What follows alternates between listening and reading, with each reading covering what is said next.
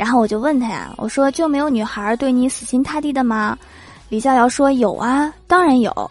我上一个女朋友跟我交往的时候，我就问他，你以前交过几个男朋友啊？他对我说，你别管我找过几个，我发誓你是我最后一个男朋友。我听了就非常高兴，心里面暖暖的。只是三个月之后，他就成为了别人的新娘。他确实没有骗我，我真的是他最后一个男朋友。